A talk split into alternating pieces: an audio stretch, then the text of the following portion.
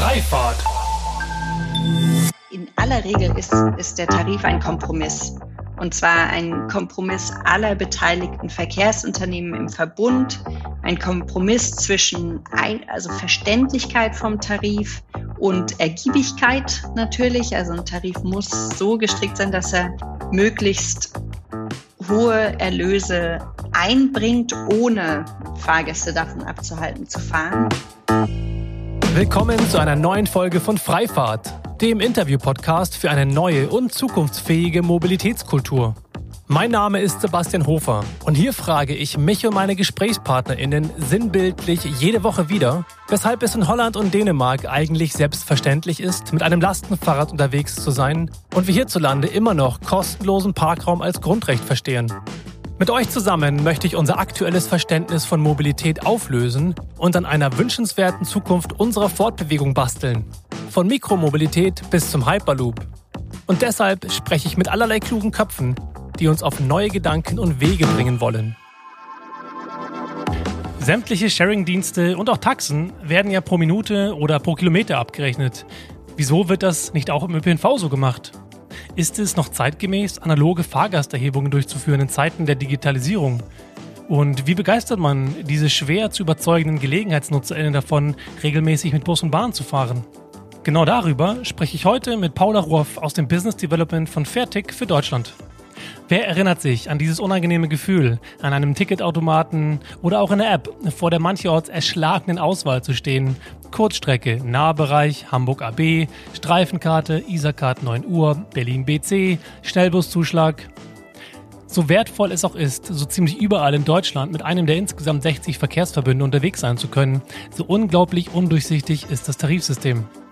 Das fand auch Gian Mattia Schukan, der ehemalige Vertriebsleiter der Schweizer Bundesbahn, und tauschte die Managerkarriere gegen die Herausforderung, die ÖV-Welt mit Fertig zu bekehren. Die Idee klingt so einfach wie bestechend. Anstatt sich mit ein bisschen Pech dann doch das falsche Ticket zu kaufen, checkt man mit der Fertig-App einfach zu Beginn der Fahrt ein und zum Ende wieder aus. Und am Ende des Tages wird einem dann der beste Preis, zum Beispiel in Form einer Tageskarte, abgerechnet. Ich will von Paula wissen, wie die ÖV-Branche hierzulande auf solch eine Umstellung reagiert wie ihr Vertrauensverhältnis mit Verkehrsunternehmen aussieht, wieso sie in den meisten Städten auf ihre eigene App und damit den Roaming-Vorteil setzen, wieso sich Fertig ausschließlich auf den ÖPNV konzentriert und was es mit der Idee dieses Luftlinientarifs auf sich hat. Und ohne lange Umschweife geht es jetzt direkt los mit Paula Ruoff von Fertig. Viel Spaß! Also Paula, moin nach Berlin und schön, dass du dir Zeit nimmst. Ja, danke Sebastian. Ich freue mich hier zu sein. Die erste Frage mal, um direkt in Medias Res zu gehen, wäre, warum sollte ich als Verkehrsverbund eigentlich die Technologie von Fairtech einsetzen? Also vielleicht erkläre ich erst einmal kurz, was Fertig ist, ähm, weil das ist schon das Hauptargument. Fertig ist okay. einfach. Äh, Fertig ist eine App, ähm, mit der man den Ticketkauf im ÖV so einfach wie möglich gestaltet. Nämlich, der Fahrgast muss nur einmal nach rechts wischen und schon ist man im Besitz von einem gültigen Ticket. Und wenn jetzt du als Verkehrsverbund überlegst, okay, wie kann ich mehr Menschen in mein, meine Fahrzeuge bewegen? Wie kann ich attraktiver werden, vielleicht auch für die, die weniger auf den ÖV nutzen oder die einfach mal spontan äh, mitfahren wollen, dann würde ich fertig anschaffen an deiner Stelle, ganz fix. Wir sind auch ganz schnell. Und ähm, ich schon hast du Verkehrsverbund, bevor ich das machen könnte, aber ja, Verkehrsverbund. Manchmal braucht es auch ein Verkehrsunternehmen. Ähm, also das das geht auch. Ähm, man hat ja so in seinem äh, eigenen Bereich äh, durchaus gewisse Freiheiten. Es muss nicht immer gleich der ganze Verbund sein. Natürlich freuen wir uns, wenn der gesamte Verbund dabei ist, weil dann der Fahrgast auch nicht mehr nachdenken muss, ja, wo gilt es denn jetzt? Ähm, genau, aber Hauptmerkmal äh, ist die Einfachheit. Der Fahrgast braucht keine Tarifkenntnisse mehr. Fahre ich jetzt, ist die Station in A oder B oder in 110 oder wo auch immer? Ähm, wie viele Stationen ist eine Kurzstrecke lang? Sowas wie das Anschlussticket, das äh, für Abonnenten. Das kennen eigentlich nur ähm, nur Leute, die für Verkehrsunternehmen arbeiten, würde ich jetzt mal behaupten. Also es gibt ganz viele Leute, die von den Vorteilen, die äh, sich schlaue ähm, Tarifmenschen ausdenken, überhaupt nicht Bescheid wissen und ähm, damit auch gar nicht äh, davon profitieren können. Und wir helfen den Fahrgästen, das günstigste Ticket zu erhalten, ähm, und dass sie sich einfach keine Gedanken mehr machen müssen, kontaktlos sowieso ähm, und bargeldlos. Also ähm, ja, äh, die Nutzer lieben es. Eine sehr wichtige Frage vorweg, die wir klären müssen, ist, ist eurem, ähm, eurem Gründer und Geschäftsführer Gian Mattia eigentlich klar gewesen, dass Vertick ja sehr ähnlich klingt wie das deutsche Verticken? das fand ich irgendwie, denke ich mir, jedes Mal, wenn ich das höre, denke ich mir, irgendwie klingt das so nach Tickets verticken. ja, ist vielleicht auch nicht äh, schlecht. Ich weiß gar nicht, was alles. Natürlich Fairness steht drin, IQ für Intelligenz, ähm, Tick, Ticket, ähm, ja, steckt alles drin. Aber ähm, wir merken auf jeden Fall, dass die Marke funktioniert und ähm, ja, äh, sehr, sehr eingängig ist und und die, gerade die Fairness, ähm, das ist Prinzip nicht nur gegenüber den Fahrgästen im Sinne von eben günstigster Preis, sondern auch ähm, unsere partnerschaftliche Zusammenarbeit mit den Verkehrsunternehmen und Verbünden. Also wir kommen selbst aus der Branche. Ähm, wir haben insgesamt im Fertig-Team, wir sind jetzt so um die 70 Leute, haben wir, glaube ich, über 150 Jahre Erfahrung im ÖPNV insgesamt. Also wir haben Leute, die vorher bei der SBB, Schweizer Bundesbahn, Rätischen Bahn ähm, oder anderen Verkehrsunternehmen waren. Und eben wir haben ein super Tech-Team, ähm, was vielleicht nicht die ÖV-Erfahrung hat, aber eben die Expertise mitbringt, unser System so attraktiv, einfach wie möglich und auch also sicher wie möglich zu gestalten. Jetzt stelle ich mich nochmal in die Fußstapfen, in die Schuhe des Verkehrsverbunds und stell mir vor, jetzt kommst du auf mich zu als Business Developerin von Fairtick und willst mir euer System verkaufen. Was, was ist die Reaktion von, ähm, von solchen Verkehrsunternehmen?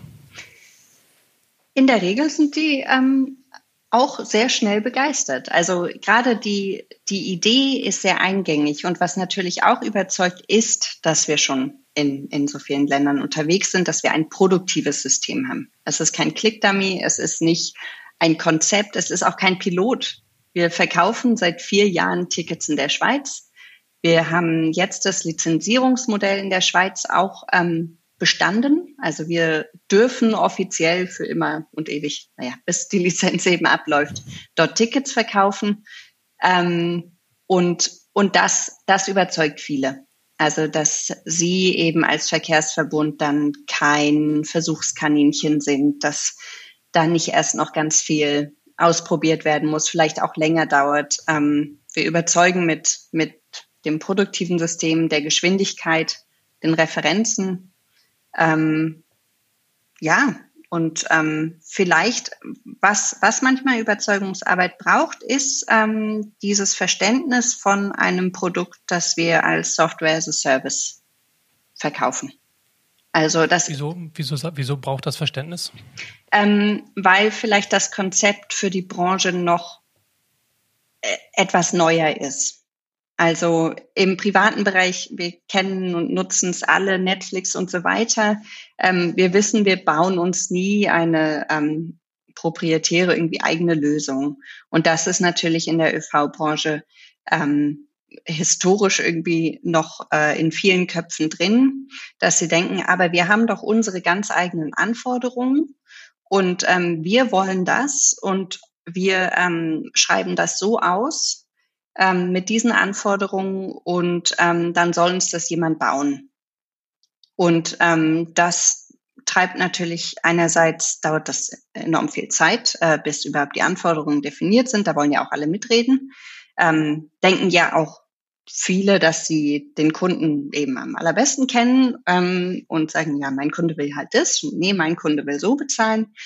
Ähm, und da für die, also da die Überzeugungsarbeit zu leisten, zu sagen, also wir haben ein gutes System, es wird sehr, sehr viel genutzt, wir haben sehr positives Nutzerfeedback, unsere, unser App Store Rating ist ähm, gefühlt äh, dreimal so hoch wie vielleicht die von eurer Auskunfts-App. Ähm, aber das sagen wir natürlich nicht im Gespräch. Ähm, ja, da das Verständnis dafür zu erzeugen, dass es auch vielleicht bei manchen großen Verbünden und Verkehrsunternehmen auch nicht unbedingt die eigene Lösung sein muss, sondern dass es fertig sein kann als einer der Kanäle, ähm, das braucht manchmal ein bisschen Zeit. Es gibt ja auch viele Systeme für Verkehrsmodellierung beispielsweise, ähm, welches ja teilweise sicherlich proprietäre Systeme sind, teilweise aber auch ähm, as a Service genutzte Modelle. Ist es dann tatsächlich dieses Thema des Pricings und damit sozusagen das Ende der Wertschöpfungskette, welches so sensibel ist, dass dort Verkehrsunternehmen einen Schritt zurückweichen? Gar nicht mal. Nee, es ist äh, eine Frage vor allem der, ähm, der Kundendaten aber auch ähm, eine Kontrollfrage insgesamt. Also die ähm, wir, wir haben eben ein, ein sehr selbstbewusstes äh, Konzept unserer Marke und, und auch wie wir fertig platzieren vor Ort, ähm, weil es äh, so gut anderswo funktioniert, ähm, glauben wir oder sind wir uns bewusst, dass wir eben da einen, einen guten Ansatz haben, mit dem man fahren kann der auch sehr, ähm, der auch bedeutet, dass es halt schnell gehen kann. Also wir gestalten die App. Es ist keine White Label App. Das ist es nicht. Es ist die Fertig-App, die dann in der Region für die Region spezifisch die Tarife abbildet, auch in der Gestaltung etwas ähm, dort übernimmt, dass die Leute sich gleich angekommen und zu Hause fühlen dort.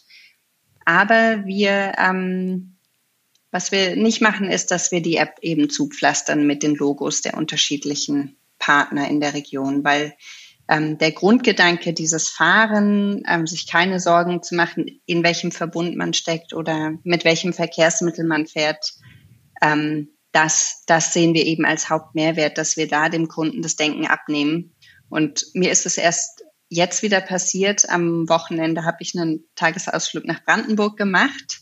Ähm, und ein Mensch hat im Bus erst die Fahrkarte gekauft und dann nochmal im Zug eine. Und ich dachte, hä, weiß der nicht, dass es hier den Verkehrsverbund Berlin-Brandenburg gibt?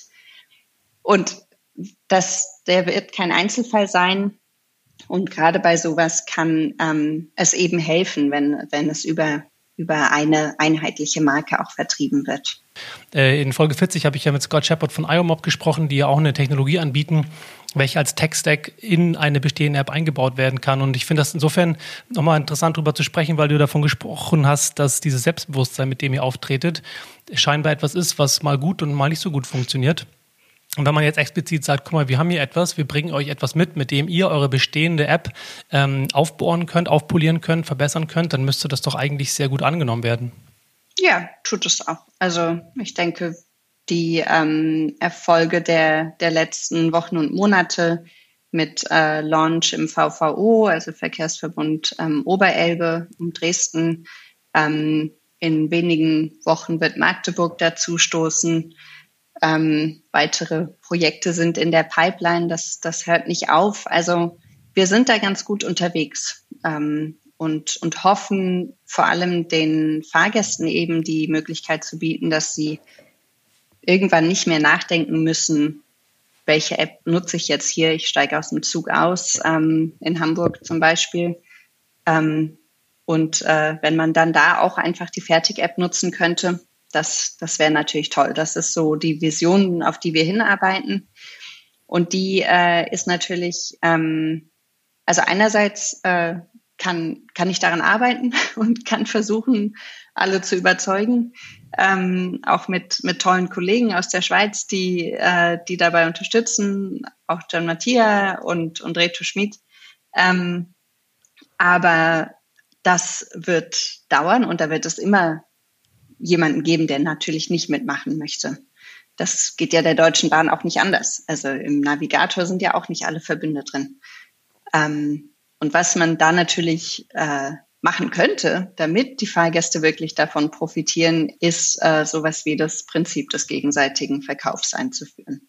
Genau, also in der Schweiz äh, gibt es dieses Prinzip vom gegenseitigen Verkauf schon länger. Ähm, da dürfen auch die ähm, Schalter oder auch die Fahrkartenautomaten von den regionalen Verkehrsunternehmen und Verbünden auch ähm, Fahrkarten für andere Verbünde verkaufen. Und nicht nur den Nachbarverkehrsverbund, sondern eben auch am anderen Ende der Schweiz. Und ähm, die ähm, Idee davon ist eben, dass äh, die Branche untereinander sich so vernetzt und ein Verbund dafür andere verkaufen. Und das ähm, konnten wir auch für uns nutzen, weil wir ja gar nicht im eigenen Namen verkaufen, Tickets verkaufen, sondern wir machen das immer im Namen eines Verkehrsverbundes, mit dem wir eine Partnerschaft geschlossen haben.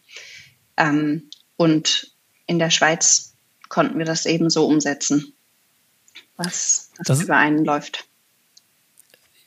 Das Thema, sag mal, dahinter steckt ja ein gewisses Wettbewerbs Problem, will ich mal sagen, dass man, wenn man das nicht hat, kann man ja davon ausgehen, dass es eine Art Misstrauen gibt, dass man eben anderen Verkehrsverbünden in Deutschland jetzt mal gesagt, die Tickets nicht verkaufen lassen darf oder verkaufen lassen will. Das finde ich, fand ich immer schon spannend, auch in meiner Zeit bei der Hochbahn noch, wieso Verkehrsunternehmen, die ja im Wesentlichen finanziert sind durch Kommunen, durch Städte, ähm, durch Daseinsvorsorgung abgesichert sind ähm, und damit eigentlich eine ganz andere Kultur haben könnten, dennoch häufig so eine, so eine, so eine ähm, misstrauische oder vielleicht auch wettbewerbliche Kultur existiert, so etwas nicht zu machen. Wie, wie erlebst du das? Ja, es ist natürlich schwierig. Ähm, also ich kann mir vorstellen, dass es leichter ist, in einem kleineren Land wie der Schweiz ähm, so ein gutes Vertrauensverhältnis in der Branche untereinander aufzubauen. Ähm, dass sich da viele eben beim, beim Riesen der SBB schon mal über die Wege gelaufen sind und dann ähm, in einen anderen Verbund wechseln und so die Netzwerke da vielleicht etwas enger gestrickt sind. Ähm, aber ähm, das, das muss eigentlich nicht heißen, dass das nur im kleinen Rahmen geht. Das, das ist auch in der Schweiz weiterhin reguliert. Das ist kein, ähm, das ist nicht Dritten geöffnet. Also dieser Verkauf, ähm, der ist wirklich nur innerhalb der Branche möglich. Klar. Also ein Verbund dafür andere. Das heißt nicht, dass Google oder Amazon oder wer da sonst noch kommen könnte, diese Tickets auf einmal verkauft und dann vielleicht Provisionen einheimst, die dann dem System insgesamt verloren gehen. Das ist natürlich eine Befürchtung. Also keiner möchte, dass öffentliche Gelder aus dem System öffentlicher Verkehr abfließen. Wir möchten alle, dass die in ein besseres Angebot investiert werden.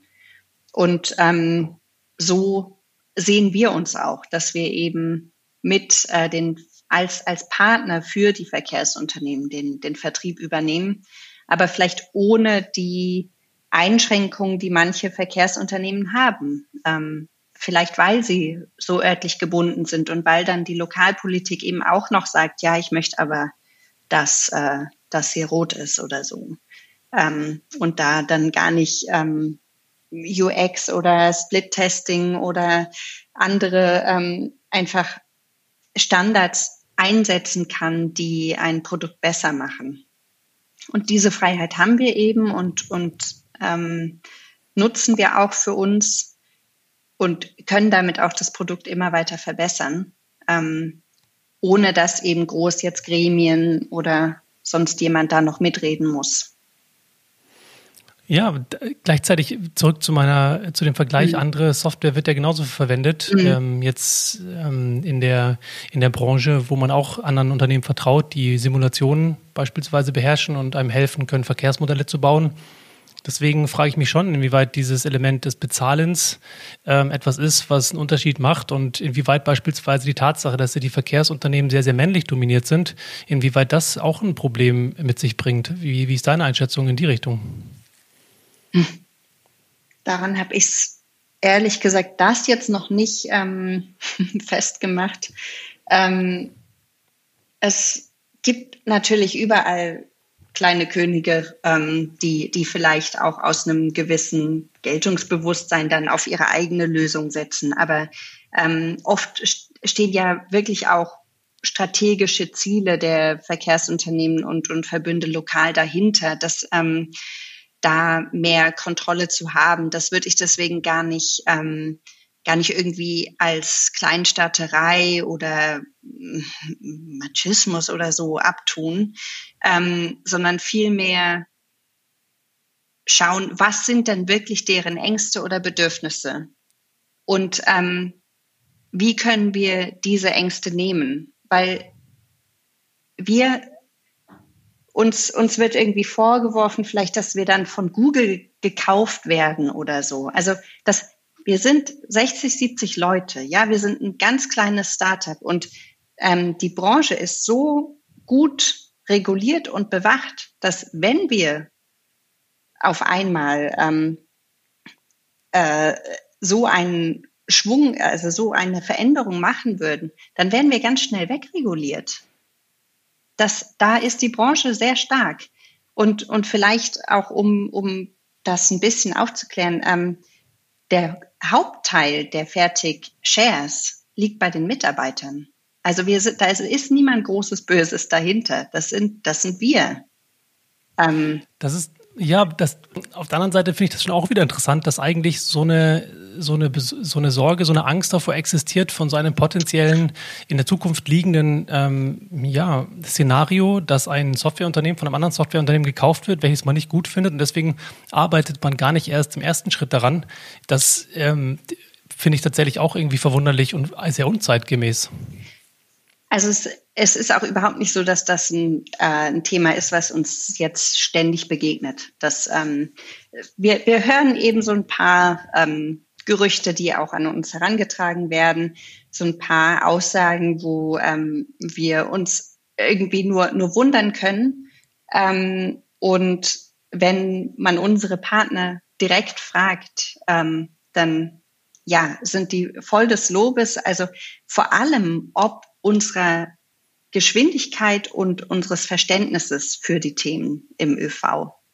Und ähm, dass wir dort eben Möglichkeiten schaffen, schnell ein Vertriebssystem zu launchen, Marketingmöglichkeiten zu eröffnen, die vorher nie so gezielt waren, ähm, auch viel mehr Möglichkeiten mit Tarifen und, und Anreizen zu spielen, dort ähm, neue Sachen zu entwickeln und in der Regel überwiegt die Begeisterung dafür. Ähm, und dann braucht es eben manchmal noch Prozesse und natürlich Verhandlungen und Gremienbeschlüsse, bis wir dann eingeführt werden oder bis es zum Vertragsabschluss kommt. Aber ähm, das ist nicht so, dass wir ähm, da ständig auf, auf Gegenwehr stoßen, sondern ganz im Gegenteil, die Branche ist sehr gut vernetzt, die wissen schon, also wer da dass die im VMT eigentlich nur Positives zu berichten haben. Wir haben ja auch den Deutschen Mobilitätspreis gewonnen. Also das ist kein Teufelszeug. Ähm, wir, wir, wir können helfen, Fahrgäste für den Verkehr ähm, zurückzugewinnen, weiter dabei zu behalten und ähm, wem der ÖV und die Fahrgäste wichtig sind und die Verkehrswende, der ähm, ist in der Regel auch dann bei uns dabei. Und genau das sollte ja auch die Aufgabe sein, die Verkehrsunternehmen äh, optimieren sollten. Und äh, bevor wir mal reingehen in die Funktionsweise von, äh, von Fertig, würde ich gerne ein kleines Spiel mit dir spielen. Und zwar mhm. auch das Entweder-Oder-Spiel, wo ich dir zwei jeweils Begriffe vorlese und du dich sehr schnell entscheiden darfst, welches von den beiden du wählst. Einmal darfst du weiter sagen, wenn du magst. Mhm. Ja? Und äh, also. ich wähle entsprechend meines spontan, meiner spontanen Eingebung. Ganz genau. Okay. Also, Fahrrad oder E-Scooter? Fahrrad. Lastenrad oder E-Auto? E-Auto. E-Auto oder kein Auto? Kein Auto. U-Bahn oder Taxi? U-Bahn. Besitzen oder teilen? Weiter. Allein oder gemeinsam? Gemeinsam. Free Floating oder Hybrid? Free Floating. Free Floating oder stationsbasiert? Free Floating. London oder Berlin? Hm, mein Herz schlägt für beide Städte. Du musst dich entscheiden. Berlin. Berlin oder Zürich? Berlin. Open Data oder nicht? Hm. Äh, eher nicht. Pay as you go oder Bundle? Pay as you go mit Capping-Funktion. Das dachte ich mir. Monatskarte oder Jahresabo? Seit Corona Monatskarte. Check-in, Check-out oder Be-in, Be-out? Check-in, Be-out. Payback oder kein Payback? Kein Payback. Verbote oder Belohnung? Belohnung. Belohnung oder Vergünstigung? Mhm. Belohnung. Kostenlos oder 365 Euro Ticket? Weder noch. gilt nicht. Du hast schon einmal weitergesagt. Äh, kostenlos, weil dann, dann äh, wird so schnell klar, wie viel Geld fehlt im System, dann kommen wieder normale Tarife. Okay, machen wir kostenlos als, als äh, sozusagen ähm, Zwischenlösung. Ja. Vereinsarbeit oder Aktivismus? Hm.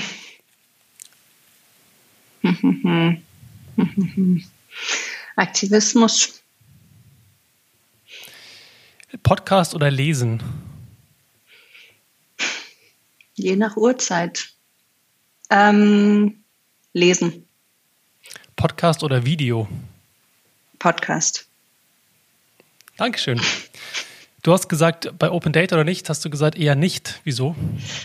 Ähm, je nachdem. Also Open Data für uns als, als fertig ist es natürlich toll, wenn wir ähm, die Fahrplandaten ähm, als, als offene Daten äh, abrufen können, wenn die zur Verfügung gestellt werden. Also das ähm, in, in dem Sinne würde ich äh, sagen, also Daten, die mithilfe von öffentlichen Geldern ähm, generiert wurden, dürfen gerne auch öffentlich ähm, wieder zur Verfügung gestellt werden.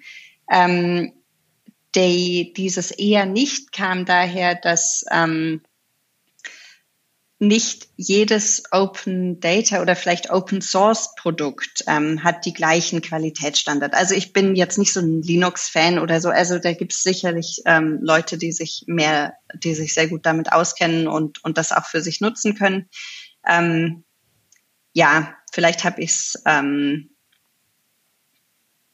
zu sehr damit in Zusammenhang gebracht mit Open Source. Also quasi Open Source und Open Data. Denn Open Data, der Gedanke geht ja, wenn wir wieder so ein bisschen zu unserem Gesprächsteil davor gehen, wenn die Idee der Daseinsvorsorge oder die Idee sozusagen auch von Verkehrsunternehmen darin besteht, etwas für die Gemeinschaft zu tun, dann ist ja eigentlich auch die, ähm, könnte das ja ein Argument sein für ähm, mehr Einsatz von Software-as-a-Service-Produkten, die natürlich häufig datenbasiert funktionieren, um halt auch Vertrauen aufzubauen gegenüber der Verwendung von Daten. Ja, also ähm, es gibt ja auch äh, London TFL ist, ist lange damit gut gefahren, dass sie ähm, einfach ihre Fahrplandaten und ich weiß auch nicht, ob Echtzeitdaten auch als ähm, Open Data zur Verfügung gestellt haben und gar nicht selber investiert haben in eine Auskunfts-App. Und das äh, ist natürlich ähm, hochattraktiv für, für sehr viele Produkte und Entwickler, ähm, damit dann zu arbeiten. Und es sind auch genug Apps entstanden, ähm, damit die Londoner sich eben informieren können, wo denn jetzt wann ihre nächste Bahn fährt. Ähm, also insofern ist, ist Open Data ähm, ne, ne, kann wirklich ein Enabler sein für, für Innovation, auch für Wettbewerb. Und ähm, wie gesagt, für uns ist es, ist es sehr gut, wenn, wenn die Schnittstellen zur Verfügung stehen, obwohl natürlich wir ähm, diese wir dürfen ja nur Tickets verkaufen, wenn wir auch einen Vertrag mit dem Verkehrsunternehmen haben. Also die, die Daten allein ähm, sind, ein, sind schön, aber bringen uns jetzt erstmal noch nicht so viel. Und welche Daten teilt ihr wiederum mit euren Kunden? Wir teilen ähm, einerseits haben wir ein Analyse-Dashboard, ähm, auf das unsere Partner zugreifen können, wo tagesaktuell Daten zur Performance vom System sind. Also Anzahl Nutzer, Registrierung, aktive Nutzer, ähm, Fahrten, Erlöse und auch Verwendung von Gutscheincodes, ähm, dass, dass sowas eben wirklich äh, die ganze Zeit nachvollzogen werden kann. Ähm, wir müssen natürlich den Verkaufsreport übersenden, also dass eben der Nachweis darüber, welche Tickets verkauft wurden, zu welchem Preis, ähm, welche Tarifzonen und so weiter. Ähm, und dann ähm, teilen wir beziehungsweise helfen wir bei ähm, Fragestellungen, die, mit denen die Partner zu uns kommen. Also ähm, wir hatten ein Schweizer Unternehmen, was gefragt hat, ähm, wie hoch ist denn jetzt die Auslastung in diesen Bussen zu, zur Corona-Zeit? Ähm, also zur, zur ersten Phase im, im April haben die, glaube ich, gefragt. Und da konnten wir eben anhalten anhand der, der Check-in und ähm, der, der Fahrtendaten ähm, dann erkennen, wie viele Fertignutzer in den Linien sind. Ähm, Und äh, diese Daten konnten sie dann verwenden, noch mit, mit anderen Systemen, um, um da eben ihre Schlüsse draus zu ziehen. Also NutzerInnen und Nutzungsdaten, ähm, teilt ihr die auch, weil du davon gesprochen hast, dass das Thema der Kundendaten häufig ein, ein Kritikpunkt oder ein, eine, eine, Forderung von Verkehrsunternehmen ist? Also wir teilen sie insofern, als dass sie sozusagen notwendig sind für die Bearbeitung von, von Anforderungen, von Anfragen äh, von den Kunden selbst. Ähm, da unterstützen uns die Partner eben auch, indem sie den First-Level-Support machen. Und ähm, ansonsten sind eben diese Karten, äh, diese Daten äh, liegen die im, im Fertigsystem und sind nicht jetzt direkt zum Download ähm, verfügbar. Ähm, das regeln wir sozusagen in ähm, vertraglich mit den mit den Parteien. Ein, ein Grund dahinter ist, dass wir, dass die Fertignutzer ja nicht nur Nutzer in dieser einen Region sind. Und dann dieser Anspruch, das sind doch meine Kundendaten. In erster Linie gehören die Kundendaten den Kunden selbst. Ähm, und wir speichern eben nur so lange wie die Nutzer aktiv sind. Wenn, wenn ein Nutzer zum Beispiel ein Jahr lang keine Fahrt gemacht hat, dann wird äh, dieser Nutzer, ähm, dieser Nutzer-Account eben nicht nur anonymisiert, sondern auch ähm, deaktiviert. Also er ist dann nicht mehr im System drin. Und ähm, das, die Frage ist einfach, wem, wem gehört dieses äh, Nutzer, ähm, diese Nutzer, wem gehören die Nutzerdaten? Aber ähm, das ist nichts, was an sich in Stein gemeißelt ist. Also da finden wir Lösungen, auch ähm, gemeinsam zu schauen, okay, was, was sind die Bedürfnisse, ähm, wie können wir diesen entgegenkommen.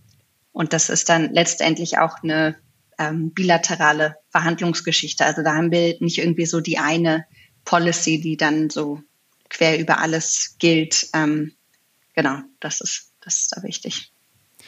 Ähm, du hast ja davon gesprochen, dass eins eurer Versprechen es ist, ähm, mehr Kundinnen ins System zu spülen und mehr Nutzung zu incentivieren. Ähm, wie haben sich denn die Ticketverkäufe und die Nutzung jetzt über euer System entwickelt? Also das ist natürlich je nach Region unterschiedlich. Göttingen zum Beispiel hatte keine und hat keine Fahrkartenautomaten. Also die hatten einen Fahrerverkauf und äh, Kundenzentrumverkauf und die hatten auch keine andere App. Das heißt, ähm, für Göttingen war es wirklich die ähm, erste Möglichkeit, bargeldlos zu bezahlen. Ähm, außer im Kundenzentrum konnte man natürlich auch mit Karte zahlen. Ähm, und dort haben wir uns sehr, sehr gut entwickelt. Also ähm, sind im, insgesamt wachsen mobile Kanäle ja seit zehn Jahren, ähm, denke ich, stetig an. Und auch wir wachsen sehr deutlich. Und ähm, gerade in Städten, wo wir eben neu sind, ähm, ist da weiterhin Wachstum. Wir haben kein Plateau erreicht, auch nicht in der Schweiz. Das, das geht weiterhin nach oben. Ähm, äh, vom Verhältnis her zu den anderen Vertriebskanälen, so viel äh, Einsichten haben wir da gar nicht, weil wir natürlich diese Daten nicht haben von den anderen. Ähm, aber was uns gesagt wird, ist, dass wir dass einerseits in der ähm, nach dem Lockdown und nach dem sehr tiefen Einbruch im, im März, April, dass wir uns im September haben wir uns schon wieder auf das Niveau ähm, vom, vom eben vor Lockdown ähm, zurückerholt. Und das war insgesamt über alle Städte hinweg. Und in einzelnen Städten hatten wir, ähm, war wirklich ein sehr, sehr starker Push ähm, mit Corona dann zu sagen, kauft euer Ticket bei Fertig. Fahrerverkauf war ja, ähm, war ja unterbunden, ähm, so dass wir in einzelnen Städten wirklich sehr, sehr, sehr stark gewachsen sind ähm, und auch deutlich vor, ähm, also bessere Zahlen hatten als ähm, noch vor Corona. Und ähm, da ja unser System nochmal einen, einen besonderen Schub erhalten hat. Genau. Ähm, was wir sehen, was vielleicht ganz interessant ist, ist, dass unser System leicht anderes Nutzungsverhalten hat. Also ich kenne nur aus einer Stadt äh, eine Gegenüberstellung von der Fertig-App mit einer anderen ähm, App, die sozusagen. Jetzt wird's interessant. also die machen so den klassischen ähm, Fahrscheinverkauf. Also entweder nach einer Auskunft, Verbindungsauskunft sagt man dann jetzt kaufen oder man wählt eben aus Ticket ähm, für Zone XY. Und da hat unser System gezeigt, dass wir deutlich mehr Kurzstrecken verkaufen. Also unser äh, Fertig verkauft äh, oder der Kurzstreckenanteil am Sortiment, das Fertig verkauft, waren 20 Prozent. Und beim Konkurrenten äh, waren es 13 Prozent. Jetzt kann man irgendwie sagen, ja, okay, Fertig hilft halt den Leuten, ähm, dass sie wissen, wie lang eine Kurzstrecke ist. Also, oder sie müssen es nicht mehr wissen, Fertig rechnet das automatisch ab. Ähm, ja, kann man sagen, sicherlich als, als ein Erklärungsgrund. Ein anderer Grund ähm, kann aber eben auch sein, die Spontanfahrt. Also es ist so einfach und schnell. Ich schleppe meine Einkaufstüten, sehe, da kommt der Bus. Jetzt äh, kann ich entweder die zwei Kilometer oder einen Kilometer laufen oder ich fahre eben noch zwei, drei Stationen mit dem Bus, will aber nicht ewig rumtippen, sondern will eben äh, einmal swipen und dann einsteigen. Ähm, und, und das erklären wir uns. Und ein Kollege von, von einem der Verbünde hat auch gesagt, er glaubt, das sind auch weniger Schwarzfahrer. Also vielleicht hilft es auch bei der Ehrlichkeit. Mal sehen. Jetzt ähm, wird es, glaube ich, mal Zeit zu erklären, wie es genau funktioniert, euer System. Vor allem, weil du ja davon gesprochen hast, weder Check-in, Check-out noch Be-in, Be-out. Du hast Check-in, Be-out gesagt. Jetzt hast du die Gelegenheit, mal kurz zu erklären, wie ähm, Fairtech funktioniert, wie ihr Preise abrechnet, ähm, genau, also the stage is yours. Also der, der Nutzer öffnet die App, ähm, lädt sie erstmal runter. Der Registrierungsprozess ist natürlich ähm, sehr, sehr einfach und kurz gehalten. Auch da bleiben wir unserem Motto treu. Und dann, die Reise soll beginnen. Der Kunde wischt einmal rechts, um einzuchecken. Ab diesem Moment ähm, checken wir den Fahrgast. Ähm, diese Erlaubnis dazu hat äh, der Kunde oder die Kundin eben vorher gegeben ähm, bei der Registrierung. Und ähm, dann kann die Person die Reise genießen, steigt aus, trifft Freunde, vergisst mit ziemlich hoher Wahrscheinlichkeit, zumindest äh, bei den ersten paar Malen, sich auszuchecken. Das ist ähm, uns allen schon passiert. Ähm, ist überhaupt kein Drama, weil zunächst mal schicken wir eine Checkout-Warnung. Das ist eine Push Notifizierung, ein akustisches Signal oder eben auf dem Bildschirm, beziehungsweise beides. Und äh, das Handy fragt, ähm, möchten Sie die Reise fortsetzen? Also da hat der Fahrgast schon mal einmal die Möglichkeit, ähm, danke, dass ihr mich erinnert. Ja, ich möchte die Reise beenden und äh, drückt Stopp. Und in dem Moment berechnen wir den Reiseweg ähm, hinterlegen das eben mit den äh, Tarifdaten, die wir erhalten haben, wissen dann, welche Zone es war, wie viele Stationen, äh, welches Tarifprodukt entsprechend gilt und zeigen diesen Preis an. Und ähm, rechnen in dem Moment noch nicht ab, weil wir ja nicht wissen, ob die Person jetzt gerade nur zehn Minuten unterwegs ist, einen Anruf bekommt und es heißt, fahr noch mal, komm, komm mal hierher. Und dann fährt sie noch mal ein paar Stationen weiter. Und wenn die Person natürlich Glück hat, dann ist das alles noch im Gültigkeitsbereich von einer Einzelfahrt zum Beispiel. Mhm. Also ähm, dann äh, muss die Person ja nicht nochmal einen Fahrschein lösen, sondern ähm, wir sagen dann bei der nächsten Fahrt wieder Check-in, Check-out. Wir sagen, hey, äh, 0 Euro, weil du hast ja bei der vorherigen Fahrt schon 2,40 gezahlt.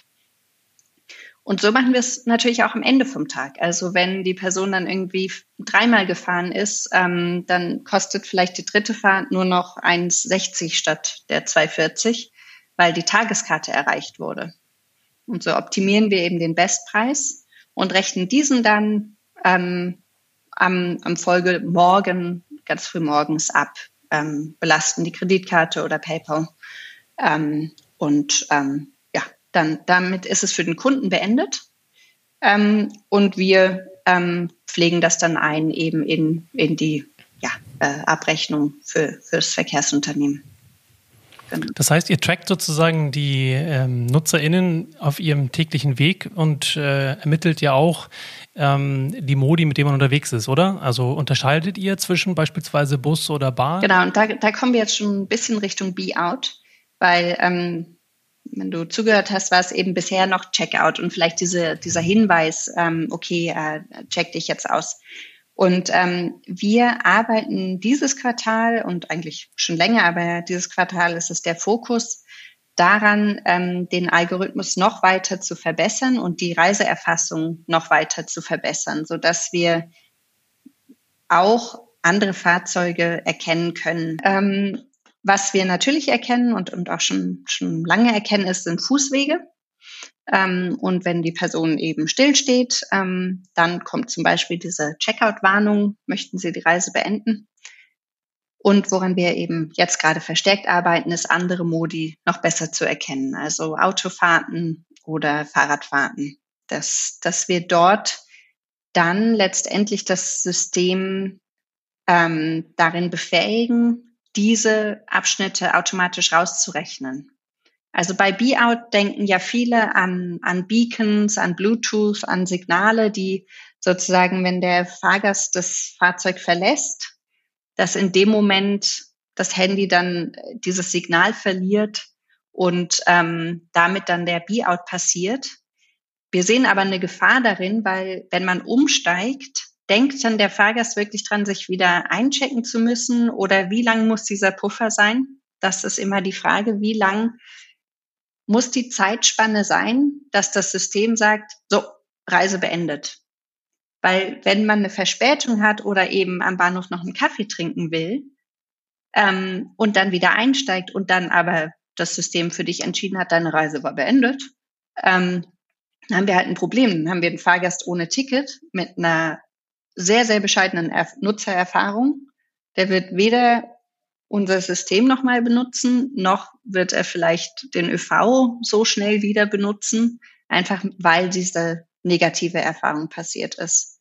Deswegen ist es uns total wichtig, dass wir das hundertprozentig genau hinbekommen. Reiseerfassung ist gar nicht so leicht ähm, angesichts der verschiedenen äh, Mobiltelefone, Betriebssysteme, Hersteller ähm, und auch Nutzereinstellungen, dass es immer hundertprozentig genau ist und wir müssen eben in eine so hohe Genauigkeit reinkommen, dass wir einerseits diese negativen Erfahrungen vermeiden und andererseits natürlich nichts rausschneiden, was ÖV ist. Also wir möchten ja nicht, nur weil der Bus vielleicht nicht hält an den Haltestellen, weil es ähm, eben sehr früh am Morgen ist und da sonst niemand unterwegs ist, darf ja das, ähm, darf fertig nicht denken, oh, das ist jetzt eine Autofahrt.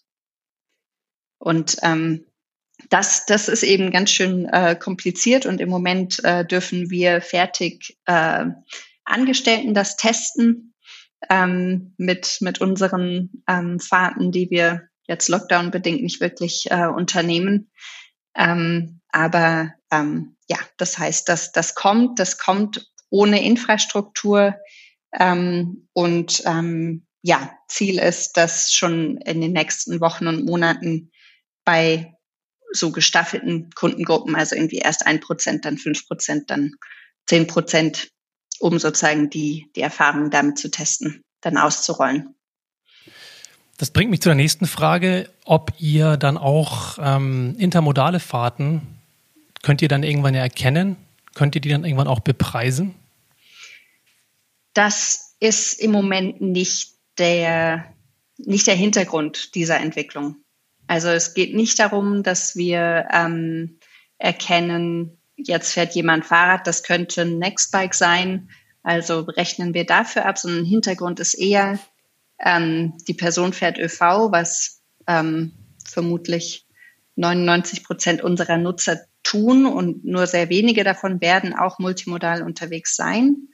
Ähm, und wie können wir deren Nutzererleben vereinfachen, verbessern dass sie eben nicht, äh, nicht die Angst haben, ihnen wird zu viel abgerechnet, wenn sie den ÖV fahren.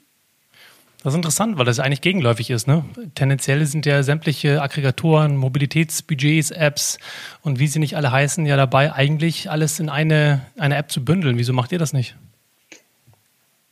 Ähm, gibt eigentlich so wie gefühlt zwei Antworten dafür. Also einerseits ist der Markt noch da sehr klein.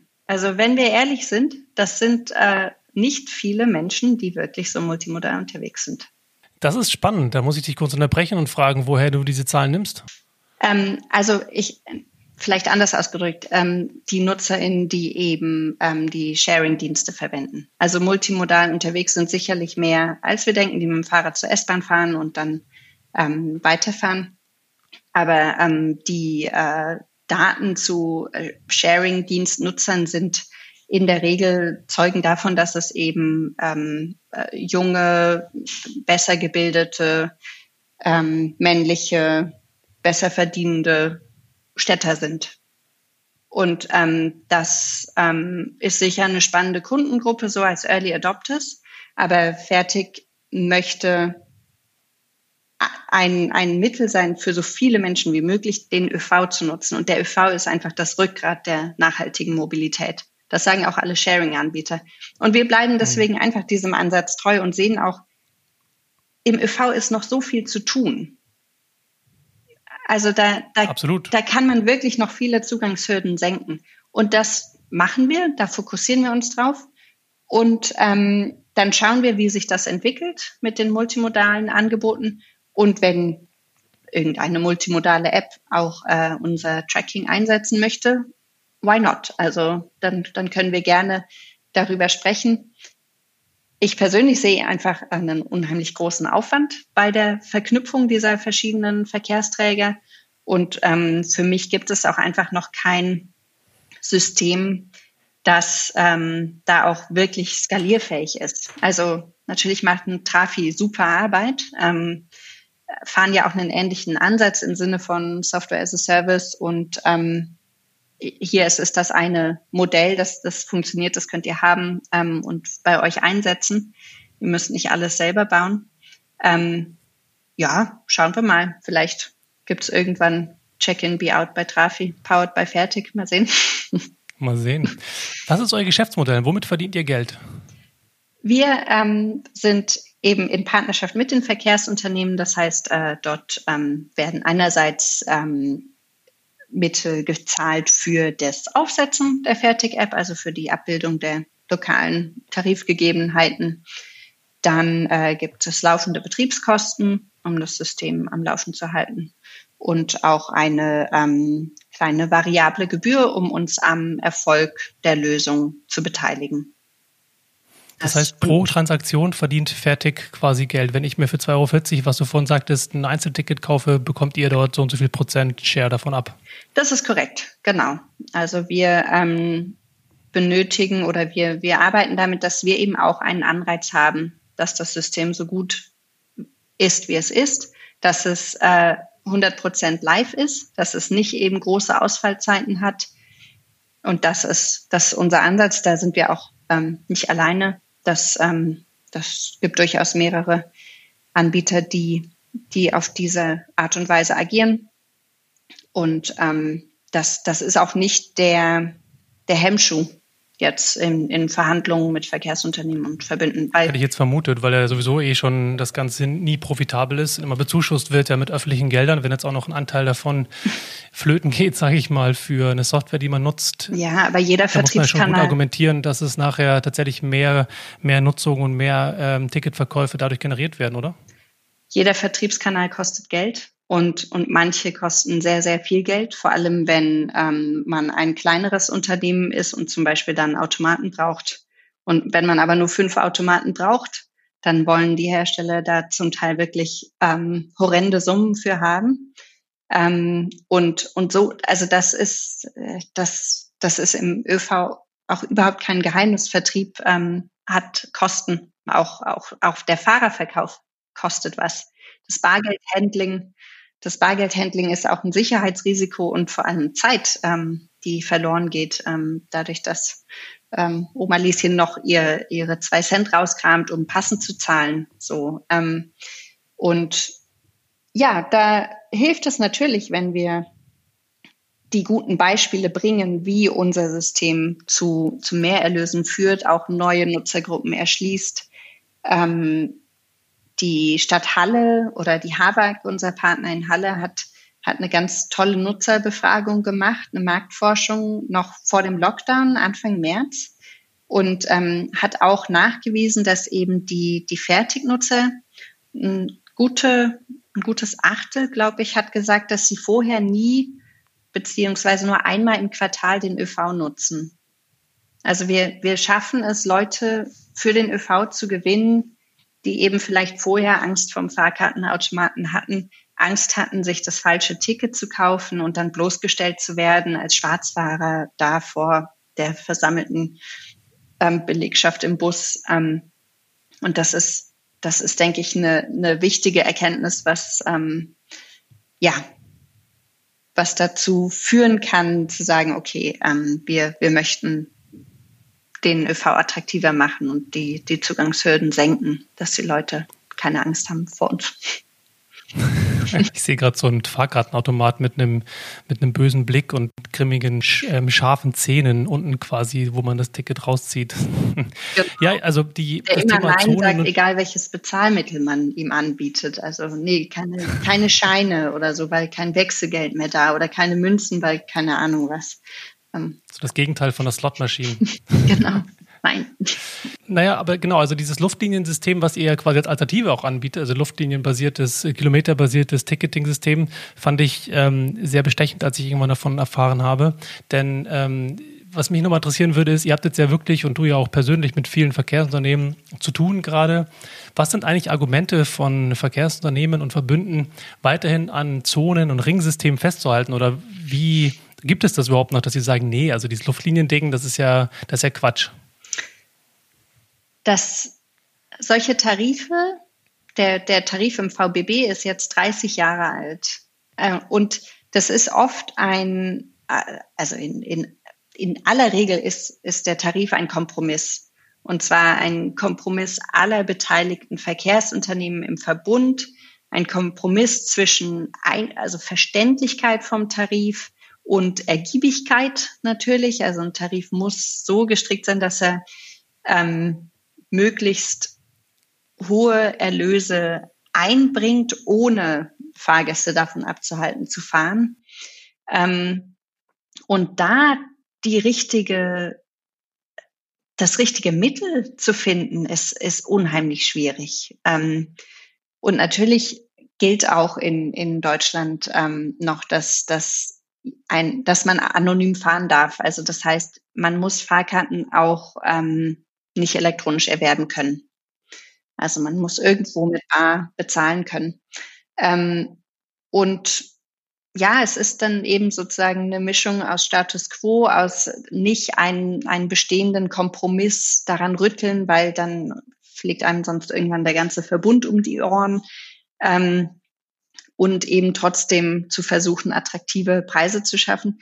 Und was dann halt manchmal passiert, ist, dann ist eine Wahl und dann verspricht irgendein Politiker, okay, wir führen jetzt, dass die Oma den Hund so und so ähm, eben kostenlos mitnehmen kann oder Familienkarten nur für die eigenen Kinder. Und ähm, es wird immer komplexer. Je älter ein Tarif wird, desto mehr schöne Sonderregelungen gibt es, von denen dann eben drei Leute Bescheid wissen ähm, und, und das dann wieder auseinanderzunehmen und komplett zu entschlacken. Da fehlt mir ehrlich gesagt noch ein Beispiel, wo das wirklich gelungen ist. Und ähm, da sind ja auch die, die Vertriebssysteme schnell überfordert. Nicht nur die Fahrgäste, sondern auch die Vertriebssysteme müssen dann eben Sonderprogrammierungen vornehmen, um bestimmte Tarife verkaufen zu können. Und das, das treibt einfach die Kosten in die Höhe. Und da ist so ein E-Tarif, so ein ähm, kilometerbasierter Tarif einfach eine schöne, schlanke Alternative, weil er total transparent ist. Also es gibt einfach einen, einen Grundpreis und dann einen Preis je, je Kilometer, den man gefahren ist.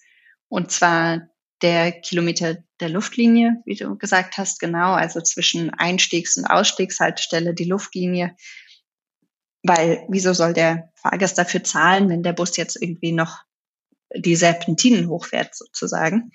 Ähm, und diese Tarife sind nicht nur leicht verständlich, sie sind auch technisch natürlich super leicht umzusetzen, vor allem für Check-in, Check-out-Systeme, aber, ähm, aber auch für andere Systeme ist das möglich und ähm, sie sind auch sehr leicht zu pflegen. Also eine Tarifanpassung heißt dann einfach, man ändert eine Zahl im, im Excel. Also dann steigt der Kilometerpreis oder sinkt der Grundpreis. Aber ja, also es äh, macht es einfach sehr viel leichter, damit zu arbeiten. Es sei denn, ich fahre mit der U3 in Hamburg oder mit der Ringbahn in Berlin und steige quasi kurz vor der Einstiegshaltestelle wieder aus und bin quasi nur 100 Meter Luftlinie oder vielleicht 500 Meter Luftlinie entfernt.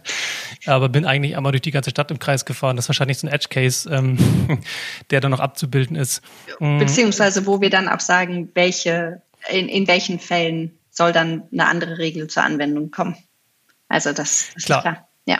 Was ich bei dem, dem Luftlinientarif noch interessant finden würde, ist natürlich auch die Möglichkeit, dass ich, dass ihr ja auch durch die, das GPS-Tracking sagen könnt, wahrscheinlich in welchen theoretisch Zonen oder Betriebsgebieten von verschiedenen Verkehrsunternehmen in einem Verbund unterwegs war. Das müsste doch auch helfen, diese Aufnahme, äh, diese Einnahmenaufteilung ähm, attraktiver und einfacher zu gestalten für Verbünde, weil momentan ist das ja auch einer der, der, äh, der kompliziertesten Geschichten der Welt.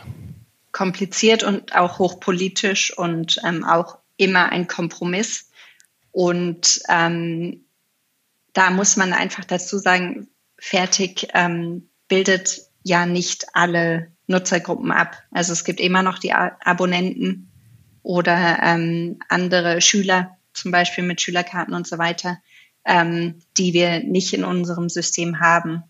Das heißt, wir sind sicherlich nicht die Lösung für für alle Probleme im ÖPNV, auch nicht für die Einnahmeaufteilung. Aber vielleicht können wir einen Baustein liefern dazu. Und vielleicht können wir helfen, dass die, die Erhebungen, die ja sehr teuer sind, wo, wo ja wirklich tatsächlich noch Leute mitfahren und dann Leute in den, in den Fahrzeugen befragen, was haben sie denn für ein Ticket? Wo haben sie das gekauft? S-Bahn oder BVG? Ähm, wo fahren sie jetzt hin? Und äh, fahren sie heute noch mal oder so, um dann, also wo wirklich, da sind dann zig Leute im Einsatz über ein paar Wochen oder Monate, um, um das zu erfassen. Und das ist dann die Basis für die Berechnung der, der Einnahmeaufteilung. Ich denke, da kann man sicherlich einiges auch technisch unterstützt und datengetrieben machen. Und da, da gibt es ein spannendes Beispiel aus der Schweiz, weil ähm, die SBB wollten wissen, wie viel fahren denn die Nutzer vom Generalabonnement? Also dieser Bahncard 100 aus der Schweiz, die dort ja sehr, sehr weit verbreitet ist. 100, äh, 500.000 mhm. Menschen haben die, glaube ich. Und die haben einfach die GA-Nutzer gebeten, erfasst doch bitte mal eure Reisen. Es war eine separate Lab-App, also es war unsere Fertig-App, aber die für einen geschlossenen Nutzerkreis ist ähm, die jetzt auch im, im Münchner E-Tarif-Piloten zur Anwendung kommt ähm, und hat die eben gebeten, trecken Sie mal einen Monat lang Ihre Fahrten mit, um dann zu sehen, wie viel fahren eigentlich so GA-Nutzer. Also ist ja eine Blackbox. Fahren die, fahren die irgendwie jeden Tag äh, einfach zur Arbeit und zurück oder machen die viele Wochenendausflüge? Was ist deren mhm. ähm, Hauptgrund auch, auch dafür, ähm, das GA zu kaufen. Und da hat sich eigentlich einiges rausgestellt, ähm, und zwar auch, dass viele für den Komfort zahlen. Also sie es gar nicht unbedingt aufbrauchen, den Preis, sondern. Glaube ich sofort, ja. Ja, einfach schätzen, dass sie halt nicht mehr nachdenken müssen. Und, und diesen Komfort, das ist auch unser Hauptgrund für fertig. Also das, das gleiche die gleiche Einfachheit. Na klar, man muss noch einmal nach rechts swipen. Okay. Ähm, aber sonst ist es eben das Gleiche. Man muss sich keine Gedanken mehr machen. Was hätte sich jetzt gelohnt? Ähm, ja. Mit Blick auf die Uhr und das Gespräch mal zum Ende zu bringen, würde ich dich gerne fragen, was du als Ausblick noch an Möglichkeiten siehst oder was ihr bei Fairtick noch an, Aus, an Möglichkeiten seht für die Zukunft, wie ihr eure Technologie einsetzen könnt, ähm, um eben den ÖPNV weiter zu enablen, attraktiver zu machen und dann natürlich damit mehr Menschen in die in Bus und Bahn zu bringen. Mhm. Also ich glaube, ein, ein ganz ähm, großes Potenzial liegt in Fahrgästen, die den ÖV ab und zu nutzen, aber keinen Anreiz haben, ihn öfter zu benutzen. Also sei es ein preislicher Anreiz. Wir haben oft sehr gute Angebote für Häufigware. Also Abo Abos und, und Monatskarten sind in der Regel ganz, ganz ordentliche Deals. Aber diejenigen, die so fünf oder zehn Fahrten im Monat machen, die greifen wir damit nicht ab. Und ähm, da sehen wir einfach große Potenziale, auch, auch für die Verkehrswende eben, aber auch äh, Leute für den ÖV zu begeistern, dass sie ihn öfter als, als Alternative sehen für ihre Wege, ähm, dort eben ähm, fertig zu nutzen und bestimmte Anreize zu setzen. Also wir, sei es der Fertigbonus, der eben sagt, an fünf Tagen im ÖV unterwegs mit Fertig heißt fünf Prozent Rabatt. Und das sind Spielweisen, mit denen man eben in, in, in verschiedenen Städten arbeiten könnte, um auch Angebote zu schaffen. Und das äh, geht jetzt auch wieder ein bisschen in Richtung Corona, aber auch nur, ähm, weil es äh, verstärkt hat, was auch vorher schon als Trend erkennbar war, Arbeiten von zu Hause und weniger Fahrten ins, ins Office ähm, eben dort äh, den Nutzern was anzubieten, die jetzt ernsthaft überlegen, lohnt sich das noch, mir die Monatskarte zu kaufen, lohnt sich das noch, ein Abo abzuschließen. Teilzeit, wer in Teilzeit ist, für die spielt auch das Jobticket in der Form, wie es jetzt ist, ist keine gute Alternative. Ähm, und dort eben Angebote zu schaffen, dass die Leute dem ÖV nicht komplett verloren gehen, sondern dass dass sie Anreize haben, ihn öfter zu nutzen. Und da, da sehen wir viel Potenzial und, und freuen uns, das auch mit, mit mehr und mehr Partnern, Partnern jeweils umzusetzen für ihre Region. Ich sehe ja noch ein Riesenpotenzial darin, so, eine, so ein Quiz auszuloben. Wer die meisten Zonen benennen kann und weiß, wo sie sind und welche, wie das alles funktioniert, der bekommt auch 5% Rabatt. Genau. Und so exotische Tarifprodukte, die ja ähm, vielen nicht bekannt sind. Genau. genau, genau. Das. Prima. Ähm, Paula, vielen Dank für das äh, schöne Gespräch und ähm, vielen Dank für die Zeit und bis bald. Danke, Sebastian. Hat mir Spaß gemacht.